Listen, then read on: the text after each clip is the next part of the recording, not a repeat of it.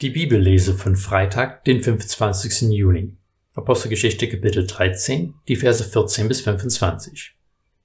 Paulus und Barnabas selbst wanderten von Perge weiter und kamen nach Antiochia in Pisidien. Dort gingen sie am Sabbat in die Synagoge und setzten sich. Nach der Lesung aus dem Gesetz und den Propheten schickten die Synagogenvorsteher zu ihnen und ließ ihnen sagen, Brüder, wenn ihr ein Wort des Zuspruchs für das Volk habt, so redet. Da stand Paulus auf, gab mit der Hand ein Zeichen und sagte, Ihr Israeliten und ihr Gottesfürchtigen, hört.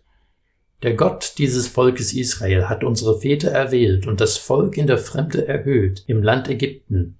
Er hat sie mit hoch erhobenem Arm von dort herausgeführt und etwa 40 Jahre lang durch die Wüste getragen. Sieben Völker hat er im Land Kanaan vernichtet und ihr Land ihnen zum Besitz gegeben, für etwa 450 Jahre. Danach hat er ihnen Richter gegeben bis zum Propheten Samuel. Dann verlangten sie einen König, und Gott gab ihnen Saul, den Sohn des Kisch, einen Mann aus dem Stamm Benjamin, für 40 Jahre.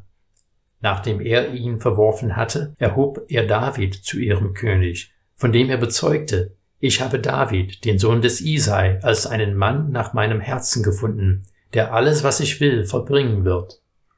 Aus seinem Geschlecht hat Gott dem Volk Israel der Verheißung gemäß Jesus als Retter geschickt.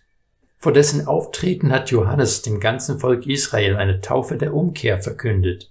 Als Johannes aber seinen Lauf vollendet hatte, sagte er, Ich bin nicht der, für den ihr mich haltet, aber siehe, nach mir kommt einer, dem die Sandalen von den Füßen zu lösen ich nicht wert bin. Unsere Lesung für heute mutet etwas eigenartig an. Wir hören, wie Paulus und Barnabas von Perge, also in der Südtürkei, nach Antiochien Pisidien, einen Ort etwa 200 Kilometer weiter nördlich gewandert sind. Dort gehen sie zum Gottesdienst in die Synagoge und werden aufgefordert, ein Grußwort zu geben. Unser restlicher Text ist der Beginn der Predigt, die Paulus gehalten hat. Hier finden wir aber etwas Ähnliches, wie wir bei der Rede des Stephanus vor dem Hohen Rat gesehen haben.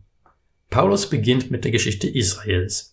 Er redet in einer Synagoge, wo seine Zuhörer die Geschichte schon gut kennen, denn sie ist ihre Geschichte. Aber hier geht es auch nicht darum, dass Paulus meinen würde, dass die Gemeinde die Geschichte nicht kennt, sondern er will deutlich machen, wie der Tod und die Auferstehung von Jesus von Anfang an zu Gottes Plan für die Errettung der Welt gehört hat. Es ist auch bedeutend, dass Paulus in Vers 23 in unserem Text von Jesus als Retter spricht. Den Begriff Retter haben die römischen Kaiser gern für sich verwendet. Hier macht Paulus deutlich, dass Gott seinen Plan mit Israel fortsetzt und einen Retter geschickt hat. Aber zu Gottes Plan für Israel gehört, dass die ganze Welt und alle Völker Segen erlangen sollen. Er hat einen Retter geschickt, der sie von ihren Sünden befreit. Eine Begnadigung, wie kein König oder Kaiser es je bieten könnte. Auch in unserer Zeit werden uns viele Retter angeboten, die einen bieten uns Vitamine, die uns ewig jung und schlank machen sollen. Ein anderer bietet eine bombensichere Geldanlage, die uns reich machen soll. Und das alles, um nichts zu sagen von den vielen Angeboten, die unsere Seele Befreiung, Läuterung, Erleuchtung oder Wiedergeburt bieten wollen. Aber es ist nur einer, der uns Vergebung unserer Sünden, Auferstehung und ewiges Leben bietet. Er heißt Jesus.